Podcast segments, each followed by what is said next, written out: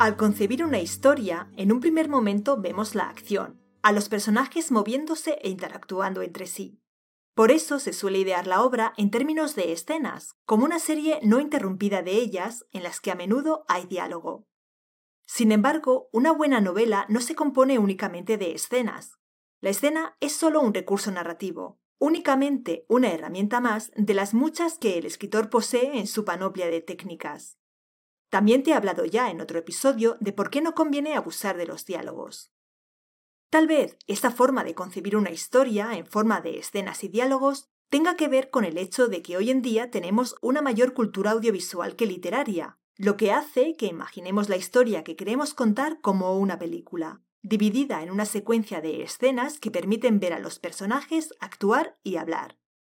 Sin embargo, la narrativa tiene una herramienta poderosa que permite ligar las escenas entre sí para darles conexión, causalidad y reforzar la cronología, la narración. Bueno, disculpadme, me he lanzado ya a fondo sobre el tema del episodio de hoy y todavía no me he presentado a aquellos que quizá escuchan hoy por primera vez Madera de Escritor. Los asiduos me tenéis ya muy conocida. Soy Natalia Martínez y soy profesora de novela y asesora literaria en senjania.com. Como siempre, os invito a pasaros por la web y descubrir nuestro blog. Si buscas información sobre temas de creación literaria, sobre el personaje, el conflicto, los diálogos, tratada con seriedad y rigor, en el blog la vas a encontrar. Quizá peco de inmodestia al decir que es uno de los mejores blogs sobre creación literaria en español, pero me atrevo a decirlo. Y ahora vayamos con el tema que nos ocupa y por el que le has dado al play, la narración. He comenzado diciendo que la narración es la herramienta que permite ligar las escenas entre sí para darles conexión, causalidad y reforzar la cronología. Pero además, la narración contribuye a crear atmósferas y ambientes y permite conocer mucho mejor a los personajes, porque a través de su discurso el narrador puede penetrar dentro de sus mentes para mostrar sus reflexiones y sus sentimientos. En resumen, la narración es el hilo conductor de la historia y casi se podría decir que su esencia. Pero en ella, además, se refugia la mejor literatura. Si sientes que a tus historias les falta algo, tal vez lo que les falte es narración. Hay diferentes modos de usar la narración. Vamos a repasar algunos para que sepas cómo puedes aplicarla en tus obras. Comenzaremos hablando de la narración descriptiva. Seguro que al pensar en narración se te ha venido de inmediato a la cabeza la descripción. En efecto, la descripción es una de las formas que puede tomar la narración, pero no la única, como enseguida veremos. La narración descriptiva permite crear imágenes que ayudan al lector a representarse tanto a los personajes como los espacios por los que éstos se mueven. La descripción de personajes suele entenderse como la forma de decirle al lector cómo es el aspecto físico de estos, son altos o bajos, rubios o morenos. Pero una descripción puede decir sobre un personaje mucho más que cómo es su aspecto físico. Bien usada, puede hablarnos sobre su estrato social, sus costumbres e incluso su carácter. Pero también la descripción de una estancia, una calle o un paraje natural puede decir mucho más de lo aparente, contribuyendo a crear sensaciones y emociones en el lector. Y no olvides que esa puede ser una manera de atrapar al lector tan efectiva como los puntos de giro inesperados y las sorpresas. Recurramos al genial Dickens para comprobarlo.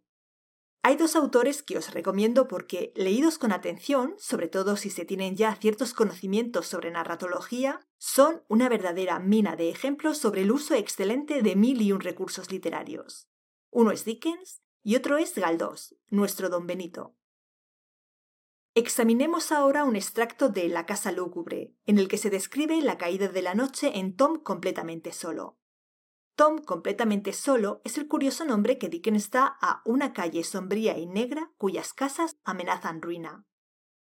Las tinieblas envuelven Tom completamente solo y, haciéndose más espesas por momentos, desde que el sol camina hacia su ocaso, han acabado por invadirlo todo, en las buhardillas brillan algunas luces que poco a poco se han ido extinguiendo como la llama de la vida en medio de aquel aire infecto, prestando sus últimos y siniestros resplandores a miserables seres.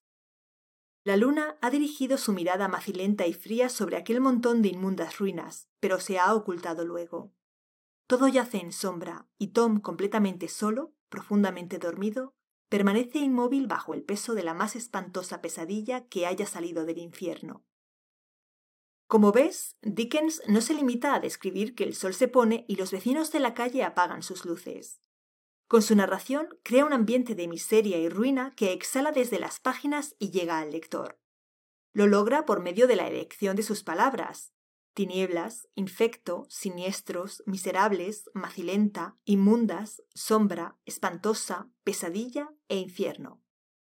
Pero también las imágenes contribuyen a crear ese ambiente de indigencia y desesperación. Las luces se extinguen como la llama de la vida, porque en ese inhóspito paraje ésta parece no poder existir. La luna que brilla sobre este triste rincón de la ciudad es macilenta y fría, como si hasta el cielo llegara la degradación de la calle sobre la que brilla. Y de hecho, la luna se ha ocultado, como si también ella volviera la mirada hacia otro sitio, igual que lo hacen las gentes respetables de la ciudad que evitan Tom completamente solo y a sus moradores. Aunque las descripciones sean tal vez las partes de un texto literario que más fácilmente se identifican como narración, lo que parece indicar que su concepto está claro en la cabeza de los escritores noveles, la necesaria descripción con frecuencia se omite de forma flagrante. A través del servicio de asesorías leo muchas novelas en las que la descripción no existe o es meramente testimonial. Sin embargo, ya has comprobado que es mucho lo que se puede hacer con ella para literaturizar un texto y aumentar así su valor como obra de arte.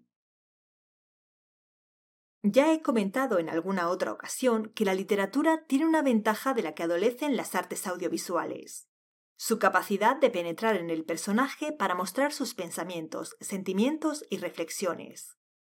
Esa inmersión se realiza precisamente mediante la narración, siempre que uses un narrador omnisciente.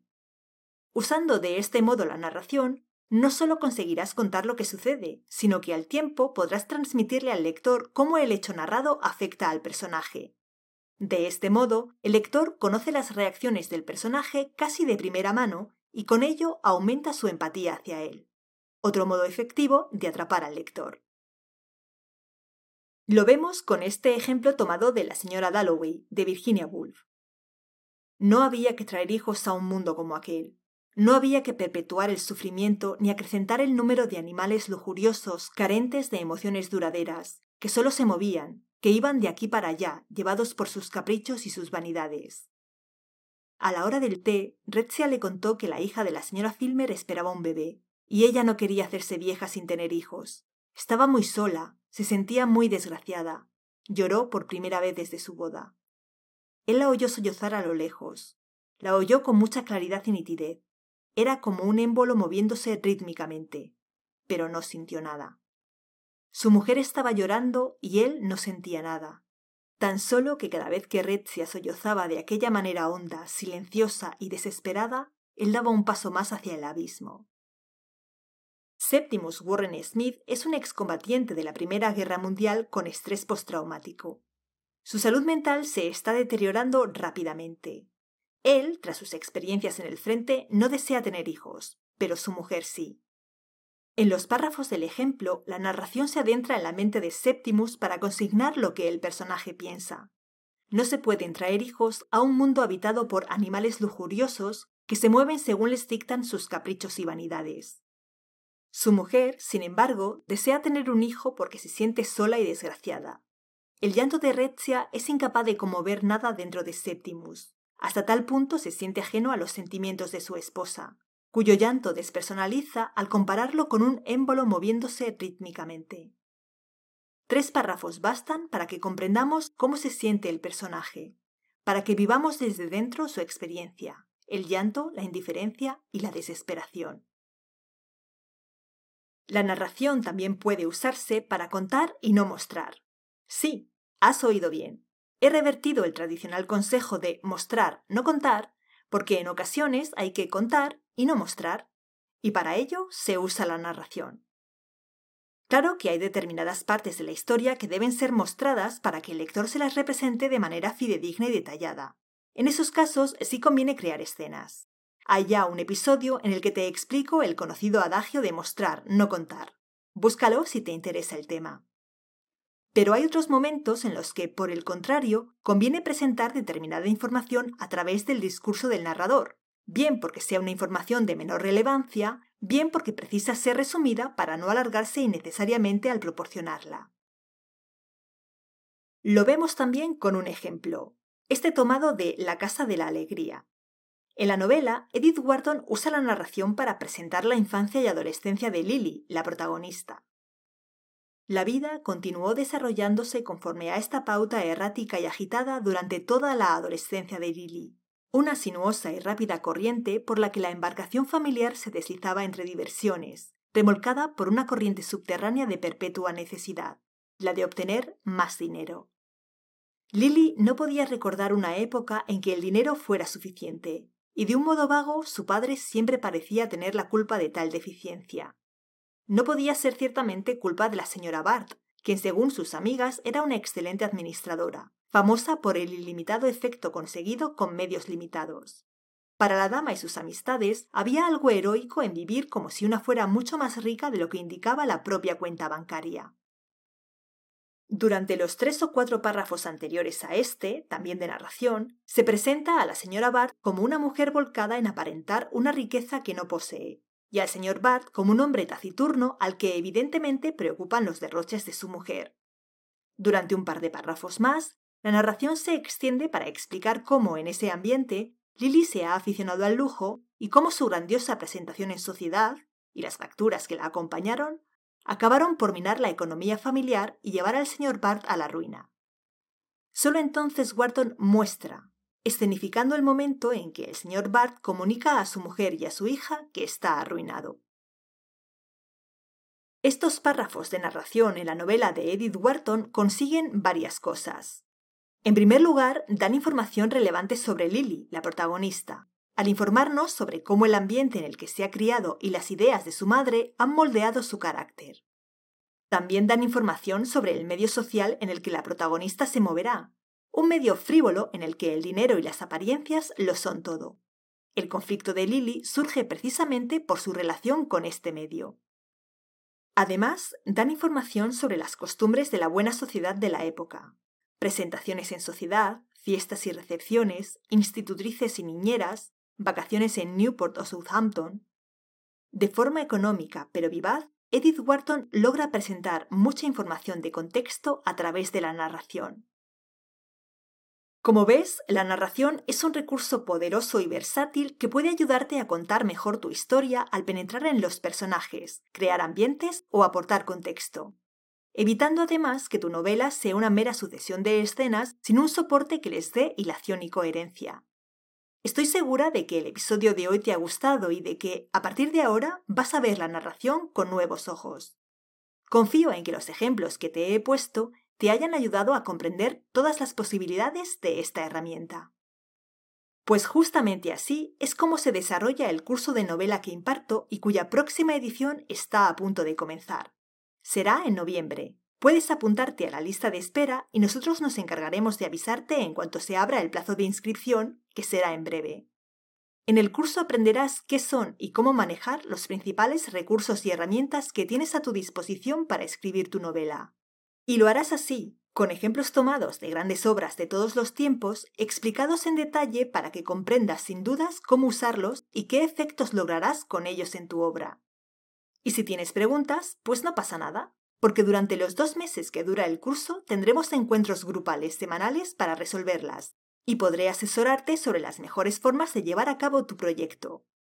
El objetivo del curso es que pienses bien en la historia que quieres contar y en cómo quieres contarla, y lo hagas con conocimiento de causa, sabiendo bien qué elementos componen una novela y cómo puedes ensamblarlos en la tuya. El curso de novela es completísimo, tan completo que, aunque dura dos meses, tienes acceso durante un año a sus materiales para que te empapes bien de ellos.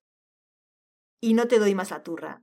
Tienes el enlace en la cajita de descripción para que si te interesa puedas consultar el temario y la metodología y también unirte a la lista de espera en el formulario que encontrarás. Me despido ya, emplazándote como siempre para dentro de un par de semanas. Te adelanto el tema que vamos a tratar. ¿Por qué todos tus personajes se parecen? Si tienes ese problema, no te pierdas el próximo episodio, porque analizaremos sus causas y veremos algunas maneras de resolverlo. Así que más y mejor dentro de 15 días. Un abrazo.